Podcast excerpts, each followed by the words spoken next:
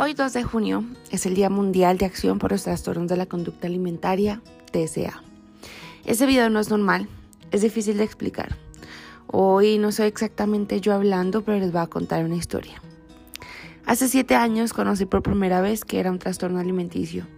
Y aunque parecía divertido, hoy 7 años después les puedo afirmar que no lo es. Para nada. Muchas personas piensan que los únicos trastornos son la anorexia y la bulimia y que solamente las personas muy delgadas o con cuerpos muy grandes las padecen.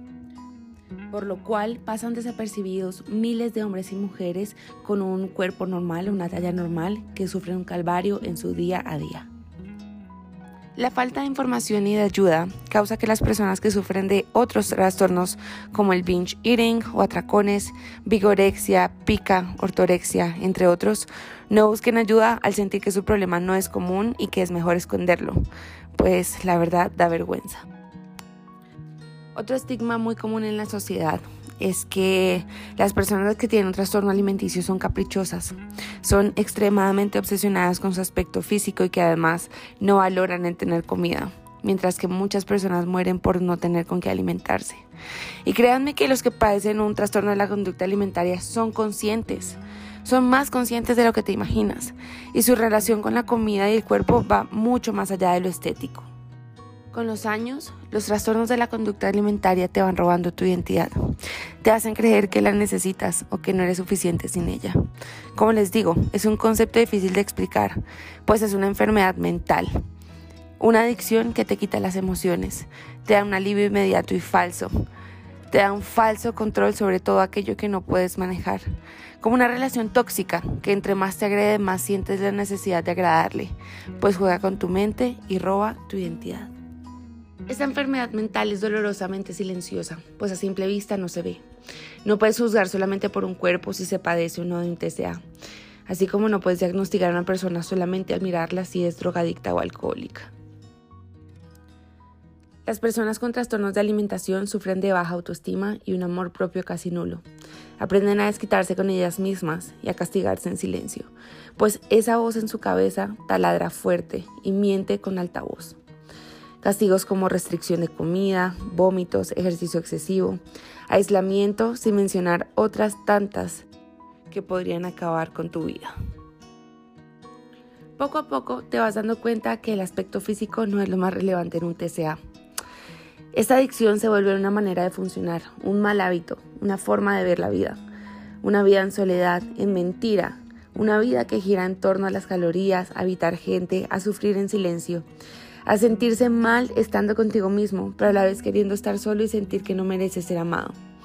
Una vida en la que una reunión social no significa compartir con la gente, sino sufrir por lo que te van a servir. Una vida en la que piensas constantemente si mereces o no comer y con la cual acarreas mucha culpa, mucha culpa. Un TCA o un trastorno de la conducta alimentaria es un mecanismo de defensa ante situaciones que duelen, ante el bullying, los abusos, las memorias, los recuerdos, la ansiedad, la depresión, la necesidad de control y la obsesividad. Es una peligrosa mezcla que a simple vista no se ve. Es por eso que digo que hay mucho más sobre un trastorno alimenticio que la comida o no querer estar gorda. Hay muchos que escuchando este audio se sentirán identificados con lo que digo acá. Y eso ya es un signo de que debes pedir ayuda. No eres la única que está sufriendo. No estás sola.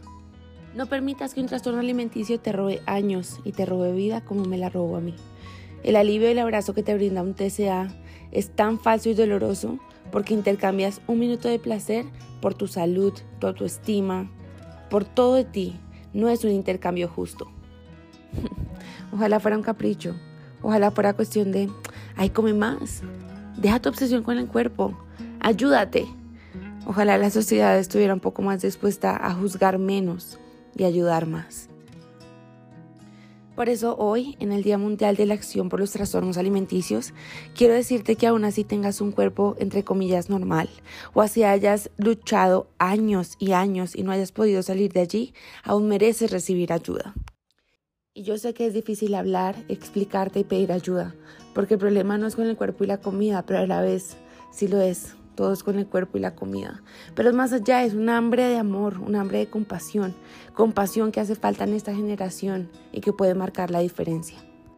Yo entiendo que es cómodo quedarse en un TCA, pero te estás robando vida. Una vida sin reglas, sin rituales, sin adicción y sin hacerse daño es posible.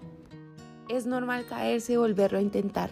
El camino no será una línea recta, pero lo importante es querer cambiar. Y si tú estás cerca de una persona que parece un trastorno de la conducta alimentaria, no la dejes sola. Su actitud dura y cortante no es suya, es una enfermedad que ha logrado opacar su brillo, pero con tu ayuda ese ser que tanto amas volverá a brillar.